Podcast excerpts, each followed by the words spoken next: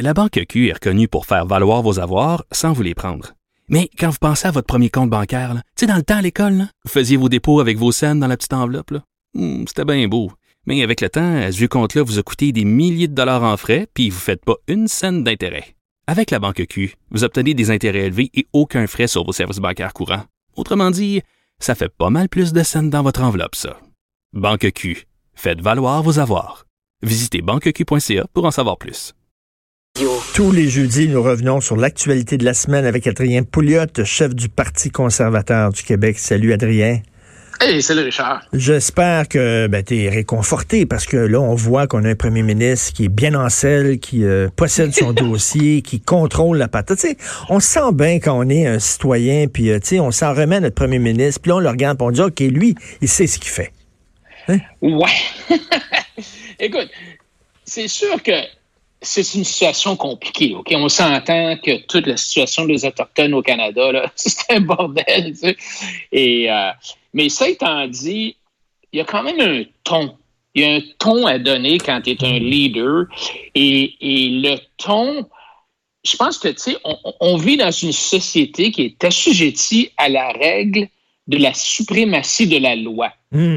Mmh. Tu sais, c'est important, là, parce que si tu n'as pas ça, c'est la loi du plus fort qui l'emporte, donc euh, c'est la loi de la jungle, puis les droits des autres sont écrasés. Donc, le respect de la loi, il faut que ce soit quelque chose qui, qui soit obligatoire pour tout le monde, puis quand quelqu'un viole la loi, il faut que l'État sanctionne la personne qui viole la loi. T'sais. Adrien, c'est la base de notre système. Ben oui. J'en ai parlé il y a quelques jours. Mettons, là, des, des, des pays qui ont vécu des guerres civiles. Puis là, ils n'ont plus de gouvernement, ils n'ont plus rien. Il faut que tu rebâtisses le système. La première chose qu'ils font, un corps de police, puis des tribunaux. C'est ben ça, oui, c'est comme ça là, que tu commences à construire une société. Oui, puis tu sais, je comprends que tu vas avoir des gens de Québec solidaire ou des, des groupes sociaux qui vont dire que dans une société démocratique, on, permet aussi aux gens de protester. Ça, c'est correct aussi, mais il faut que tu, un, que tu, il faut que ça soit une protestation pacifique. Puis ici, on a affaire à quelque chose de plus sérieux. Là. On désobéit à un ordre de la Cour, à une injonction, puis on viole le droit de propriété du CN, puis de Via puis euh, on, on est en train de mettre le pays à terre. Mais tu, peux con, tu peux contester des lois dans notre système euh, par les tribunaux. Regarde, il y a des gens au Québec qui sont contre la loi 20, 21. Ils vont la contester à la Cour suprême. Il y a un processus, il y a des outils qui sont légaux qui te permettent de contester des décisions du gouvernement. Oui, et tu peux aussi manifester dans la rue avec des pancartes. Euh, je suis pas sûr que tu peux bloquer le pont Jean-Cartier, mais, mais tu as le droit de manifester, ça c'est correct.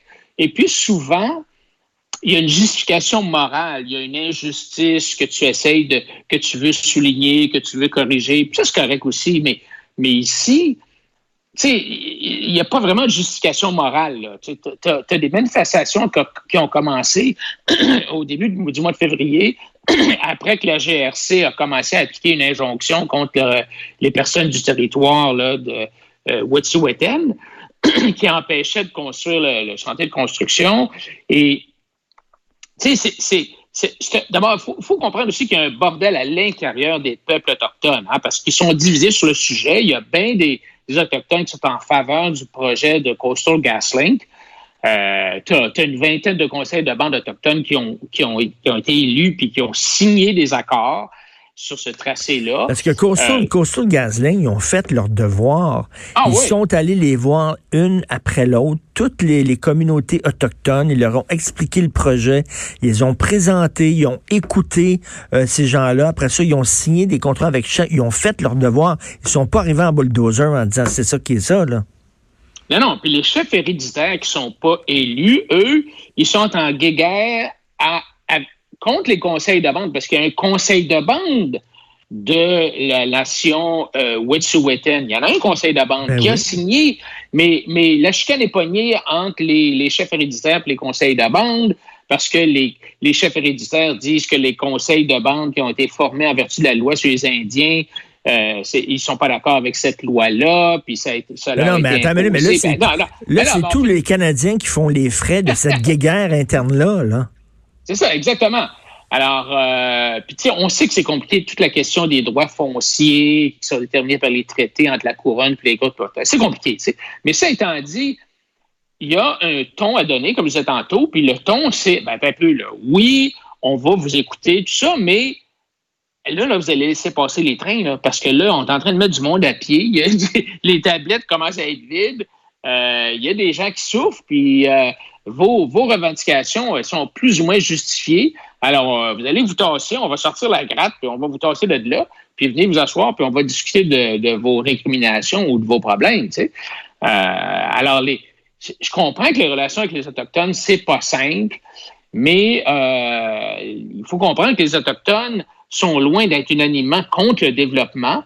Euh, mm. les, les, choses ont évolué beaucoup depuis 25 ans. Tu as les, les, cris du nord du Québec qui sont dans le secteur minier. Tu as euh, des bandes de la Colombie-Britannique euh, qui sont dans la forêt, dans le gaz naturel. Il y en a en Alberta. Écoute, il y a des, il y a des, des Autochtones en Alberta qui font plus d'argent euh, que leur revenu moyen après impôt. il y a certains résidents autochtones de là qui sont plus élevés que celui des autres Albertains parce qu'ils ont consenti à des projets de développement de sable bitumineux. Ils obtiennent des royautés, ils travaillent là. Et euh, alors donc, de donner l'impression que tous les Autochtones sont contre, c'est faux. Alors, Et là, écoute, il y, a une vingtaine de bandes qui sont directement concernées par ce projet-là de gazoduc. OK? Les 20 avaient signé oui, sauf que là, il y a les chefs héréditaires d'une nation, le Mathieu Méthane, qui veut rien savoir, Mathieu Méthane. Et là, toute la petite gauche, les anarchistes, les antifas, les antiracistes, ils décident d'appuyer pas la grande majorité des Autochtones qui sont pour, ils appuient la seule gang qui est contre. Pourquoi? Parce que pour eux autres, euh, des, des, euh, des, des, peuples autochtones qui, euh, qui profitent de l'exploitation des ressources naturelles, qui s'enrichissent, c'est pas bon. C'est comme si on, les voulait pauvres. Ça, c'est les bons Indiens. Ça, c'est les bons Autochtones. Ils sont pauvres. T'sais, ils rentrent pas dans le capitalisme. c'est bon, ça. C'est tellement drôle parce que en fait, la loi sur les Indiens, moi je, moi, je trouve que la loi sur les Indiens, ça, ça, garde les nations autochtones dans un état de dépendance vis-à-vis l'État fédéral parce que ils n'ont pas le droit d'être propriétaires de terrain. Alors, quand tu vis sur une réserve, je comprends que tu ne payes pas de taxes d'avance, c'est bien beau, mais tu n'as pas, pas le droit d'être propriétaire de ton terrain. Donc, tu ne peux pas hypothéquer ton terrain, tu ne peux pas emprunter de l'argent à la banque, donc, tu sais, si tu veux partir une business, comment tu fais? Tu n'as rien. sais. Alors, euh, la, la, loi sur les Indiens, c'est une loi qui vraiment qui garde les Autochtones dans, dans, dans la misère. Mais, mais c'est, comme tu dis, ces, ces espèces de groupes-là, ces groupes environnementalistes-là, ils utilisent euh, la situation des Autochtones pour, faire pour essayer de faire avancer leur, leur dossier, qui sont euh, un dossier mm-hmm. environnemental. Mais ce qui, ce qui, est bizarre, ce qui est bizarre, dans, cette histoire-là, c'est que le projet de Coastal GasLink, c'est un projet fantastique pour réduire les gaz à effet de serre mondiaux, parce que l'idée, c'est de prendre du gaz naturel qu'on a au Canada, de les liquéfier pour qu'on puisse les mettre sur des bateaux, pour qu'on puisse envoyer ces bateaux-là en Chine pour remplacer le charbon. Puis c'est ça, ce charbon-là, qui produit des gaz à effet de serre. La Chine est de loin le plus gros producteur de gaz à effet de serre. Et le problème numéro un de la Chine à la production de gaz à effet de serre, c'est le charbon. Hmm. Alors, voici un projet où, au niveau mondial, on, va réduire les gaz à effet de serre. Puis la gang de tweets d'environnementalistes sont contre. Euh, alors, c'est vraiment malheureux parce que sa peinture, d'un coup de pinceau, euh, ces environnementalistes-là nous font à croire un, que le projet est pas bon, puis deux, que euh, tous les, euh, les, Autochtones sont contre. Non, mais ils sont débiles, ils sont débiles. regarde, là, ils ont bloqué la voie ferrée de Saint-Lambert. Ceux qui utilisent ce train-là de banlieue, là, ils utilisent ça justement parce qu'ils veulent pas prendre leur auto. Là, la voie ferrée bloquée, ils vont prendre leur auto, Christy. Ils vont embarquer dans leur char puis produire des gaz à effet de serre. c'est ça. Non, non, tu as absolument raison. C'est ridicule. Puis je comprends que tu, veux, tu veux pas, quand la GRC va intervenir, tu veux pas qu'il y ait de blessés, tu veux le faire comme faut, mais quand même, il y a, euh, c'est des manifestants, puis euh, tu dois, tu dois toujours, comme premier ministre, appuyer les forces de l'ordre, appuyer l'armée, la, appuyer la police, et non commencer à dire ah ben là policiers, vous êtes pas fin avec les autochtones, puis euh, vous leur faites du tort, puis tout ça. Non, il faut dire, écoute, on va laisser passer les trains, puis après on va discuter. C'est ça qu'il faut faire. mais, mais Trudeau, depuis le début, puis son père aussi, euh, était, était euh, avait vraiment euh, beaucoup, peut-être même trop de compassion pour les Autochtones. ça s'est transmis, on a vu ça avec Jean Chrétien aussi. Mm-hmm. On a vu ça beaucoup de premiers ministres qui ont, qui ont vraiment mis des milliards et des milliards de dollars dans les dans les nations autochtones. Puis ça donne rien. C'est pas, le problème, c'est pas un problème d'argent. Ce qui, est, le plus drôle, c'est que cette semaine-là, François Legault vient de signer une entente très importante avec les CRI.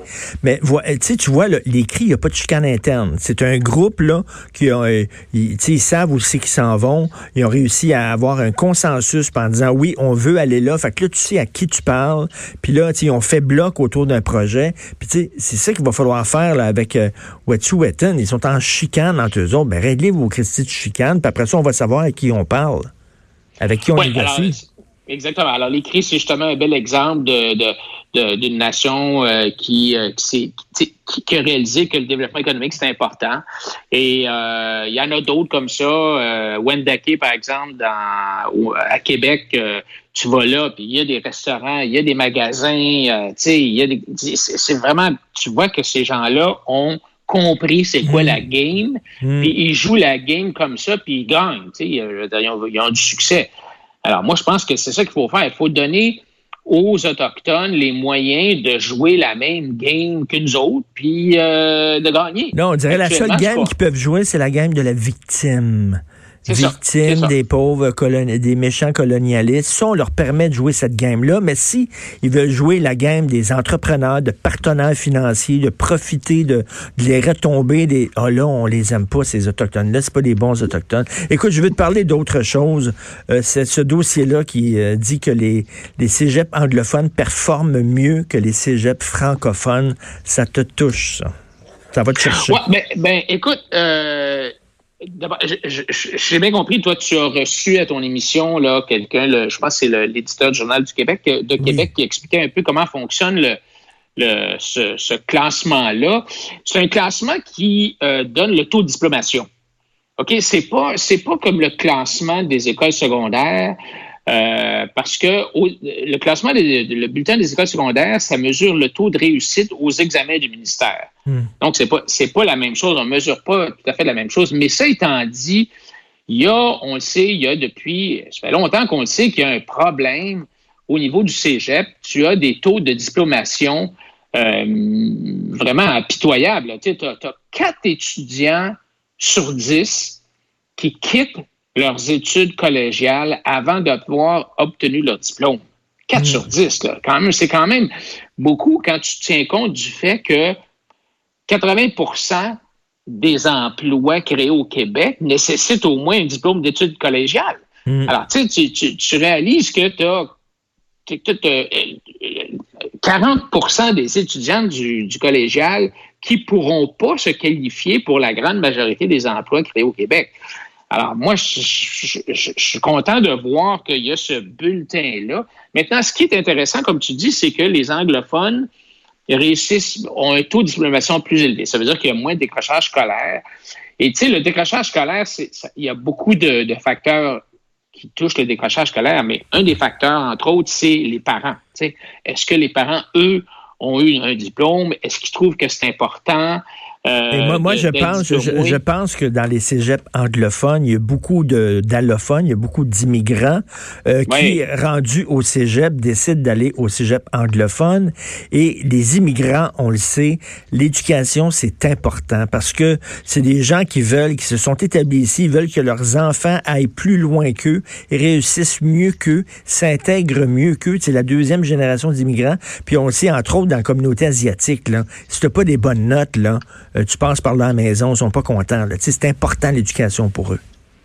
Oui, non, ça c'est vraiment un bon point, Richard. Quand tu parles des immigrants, souvent, les gens, euh, les parents vont, vont quitter leur pays mm. pour envoyer, pour donner à leurs enfants la possibilité d'aller à des écoles qui ont du bon sens aux États-Unis ou au Canada. Beaucoup, beaucoup, beaucoup d'entendre ça. Et quand tu penses à ça, c'est tout un sacrifice de la part des parents qui lâchent tout, euh, qui vont complètement changer leur vie pour parce qu'ils veulent pas que leurs enfants aient leur vie. Ils veulent que leurs mm. enfants aient une vie meilleure. Et donc, ils viennent ici au Canada, ils vont aux États-Unis. Euh, et, donc, comme tu dis, ces enfants-là sont probablement, euh, sont peut-être, en tout cas, comptabilisés dans des, euh, des résultats des anglophones. Ouais. Mais, tu sais, toute la question des cégeps, ça soulève aussi toute la question des cégeps.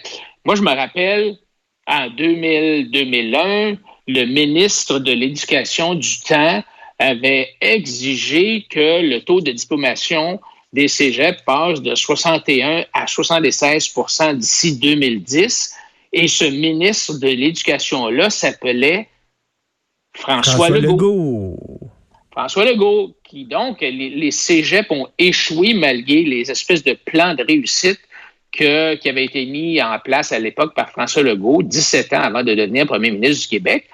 Puis, rappelle-toi la fameuse phrase de François Legault les cégeps, c'est une maudite belle place pour apprendre à fumer de la drogue. Tu te rappelles-tu de ça pendant, en, 2014? Alors, tu sais, je pense que moi, je, moi, je regarde le cégep, puis tu sais, le cégep, c'est un, animal unique euh, pratiquement euh, sur la planète. Euh, la plupart du temps, tu finis ton secondaire qui dure 6-7 ans. Euh, et ensuite de ça, tu sautes à l'université. C'est comme c'est ça le système qu'il y a hmm. au Canada anglais, aux États-Unis. Bon, au Québec, on est une société distincte. On s'est donné euh, une espèce de système complètement différent des autres, avec deux ans là, de, de, mais, mais de cégep général. Le cégep, c'est comme les limbes. Tu sais, t'es pas en ouais. enfer, t'es pas au paradis, t'es comme dans une salle d'attente. T'es là en attendant à l'université, puis bon, tu, tu gosses, tu glandes. Oui, puis tu sais, c'est sûr que tu as le, le, le cégep général, tu as le cégep professionnel. La, partie professionnelle, ça, c'est une excellente, c'est bien fait, puis je pense qu'on devrait mettre plus d'emphase là-dessus. Mais le cégep général, où tu fais des sciences humaines sans maths, euh, puis de la philosophie, on peut vraiment se poser la question pourquoi est-ce qu'on ne rajouterait pas une année au secondaire, puis une année à l'université? puis euh, tu oublies le cégep général, tu sais. Euh, et d'ailleurs, c'est comme ça que ça se fait partout. Puis les mm. étudiants qui veulent faire de la philosophie peuvent très bien dire, OK, ben moi, je vais faire des, mettons, je vais faire des, euh, des sciences euh, de la nature à l'université en majeur, puis je vais faire une mineure en philosophie. Ça ne les empêche pas de faire ça. Mm-hmm. Mais moi, j'ai déjà été dans des, euh, des assemblées, des, des, des, débats dans des cégeps où j'ai proposé l'idée d'abolir le cégep. Moi, dire, j'ai reçu des tomates pas mal. mais, mais tu sais, je pense qu'il y a vraiment beaucoup de, de c'est pas nécessairement une question d'argent parce que, bon, les étudiants qui sont pas au cégep, si, si y a une année de plus au secondaire, il va bien falloir que tu payes les profs au secondaire ben ou si y a une année de plus. Tu sais, c'est pas nécessairement une question d'argent, c'est une question que de, de donner l'opportunité à nos étudiants de, d'avoir le même système qu'ailleurs au Canada, aux États-Unis ou en Europe, de façon à ce qu'ils puissent, s'ils veulent, aller faire euh, leurs études euh, en Europe parce que, Parce qu'à un moment donné, il faut regarder des chiffres. Là, à un moment donné, c'est bien beau d'avoir des belles idées sur papier. Tu regardes, ça fonctionne-tu? Ça marche-tu? Puis là, tu regardes ça, puis tu vois, visiblement, ça marche pas. Donc, pourquoi on continuerait un système qui prouve année après année qu'il n'est pas performant? C'est ça que je comprends pas. Oui, et, et tu, ah, tu peux te poser la même question sur euh, au niveau de l'école publique euh, au secondaire. Tu sais, je veux dire, les résultats là aussi de, de, décrochage sont meilleurs un peu depuis euh, quelques années. Mais tu sais, quand tu penses que il est pratiquement impossible de congédier un professeur mm. au secondaire pour incompétence, c'est impossible. Je pense qu'ils en ont congédié deux sur 60 000 en 10 ans. Là, je veux dire, euh, il faut vraiment là, que tu aies quasiment assassiné un élève ou volé 2 millions dans la caisse pour euh, te faire congédier. Mais pourtant, qu'est-ce qui est le plus important? C'est le prof. sais en anglais, on dit teachers matter. C'est hmm. les profs qui font la différence. Et si le prof n'a pas d'incitatif à améliorer sa performance parce que il est payé selon son ancienneté et non selon sa performance, parce que euh, il a aucune chance d'être réprimandé, congédié ou euh, mesuré, ben, que tu veux, euh, tu n'as pas beaucoup d'incitatifs de t'améliorer. Puis, après un bout de temps, quand ça fait dix ans que tu enseignes la même matière euh, à chaque année, ben, tu, tombes dans, tu tombes dans l'ennui, puis tu t'en fous. Adrien, je l'ai déjà dit, puis je vais le redire, le réalisateur du film là, de Al Gore sur l'environnement, OK? Le film qui avait fait bien jaser, c'est un gars de la go-gauche, OK? Il a, réalisé, il a réalisé le film avec Al Gore, go-gauche. Son son film après, c'était sur l'éducation. Il s'est dit, je vais me promener partout aux États-Unis, je vais rencontrer plein de spécialistes pour savoir comment on peut améliorer le système d'éducation. Le film s'appelle Wedding for Superman. Et si tu sais quoi sa conclusion? Puis là, le gars, il c'est gauche, c'est un ami d'Al Gore. Sa conclusion, c'est un truc, permettez au directeur de sacrer dehors les profs incompétents. C'était ça qui est arrivé avec ça. Ben, c'est exactement ça au Québec, on a, les professeurs ont cette espèce d'immunité contre l'incompétence. Puis deuxièmement, si tu regardes aussi la façon qu'on recrute nos, jeunes professeurs, la façon qu'on, tu sais, quand tu regardes quelles sont les compétences requises pour entrer à une faculté d'éducation, honnêtement, là, la, la cote R la plus basse qui est requise pour entrer dans une faculté d'éducation. Alors, tu sais, les, les, les compétences. Si, si, si, tu veux pas aller faire des sciences euh, de la nature, si tu veux pas être médecin, tu veux pas être avocat, si tu es refusé partout, qu'est-ce que tu fais? Ben, ah, finalement, je vais aller en sciences d'éducation. Alors, les, les, c'est pas, c'est pas une profession qui est euh, appréciée par le système. Hmm. Nos jeunes, nos jeunes qui, euh, qui veulent devenir professeurs au début de leur carrière, c'est l'enfer. Ils se font bardasser d'une classe à l'autre, tu remplaces à la dernière seconde, tu es traité comme du bétail. Euh, alors, tu sais, c'est tout ce système-là. Alors que dans le privé, ton professeur, tu sais que c'est lui qui va faire que ton école a, du succès ou non. Et les profs au privé sont beaucoup mieux traités, pas nécessairement monétairement parlant, mais au niveau euh, de, la reconnaissance du travail, de leur implication dans la gouvernance de l'école, de toutes sortes de façons qui font que les profs au privé, tu n'as pas le même roulement du tout. Mhm. Et il faut dire que, évidemment, les profs dans le privé aussi, ils sont mesurés. Là, puis les poches, là, ils se font mettre dehors. Ben c'est ça. oui, parce qu'ils veulent offrir une très bonne euh, éducation. Tu sais, veux dire, c'est une entreprise, quasiment les écoles privées. Donc, à un moment donné, si le client est pas content de l'éducation qu'il reçoit, il va aller ailleurs. Il va aller dans une autre ah, école privée. Ton, ton, produit, là, une école, c'est quoi le service qu'elle offre? C'est le prof moi, j'ai investi dans une entreprise, par exemple, qui, euh, qui fait du tutorat, qui donne des. c'est incroyable comment est-ce qu'il y a de la demande parce que les profs conventionnels dans les écoles conventionnelles publiques euh, ne rencontrent pas les, besoins du client. Alors, le client est obligé de se tourner ailleurs puis de s'embaucher un tuteur pour se faire aider parce que le prof dans la classe, soit qui est trop occupé, ou soit qui est trop paresseux, ou soit qui n'est pas intéressé, il n'est pas motivé à faire la job. Je te dis pas, là, je veux pas dire,